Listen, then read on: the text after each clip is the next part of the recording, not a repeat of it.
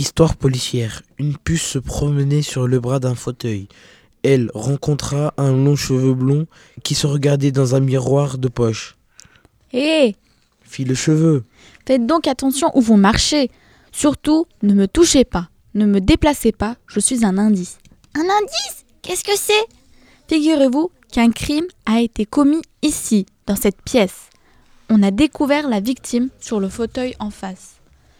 Une balle en plein cœur, l'enquête a prouvé que l'assassin était assis sur le fauteuil où nous nous trouvons.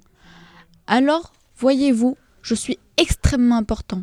Quand les policiers me découvriront, ils chercheront d'où je viens. Et, grâce à moi, ils démasqueront l'assassin. Tout le monde parle de moi. Les journaux, la télé, je vais devenir célèbre.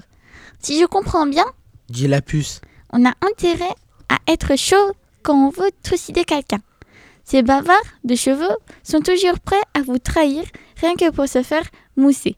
Alors elle jeta la perruque bouclée qu'elle portait ce jour-là et abattit froidement le long cheveu blond d'un coup de revolver tiré en plein cœur. Fin de l'histoire.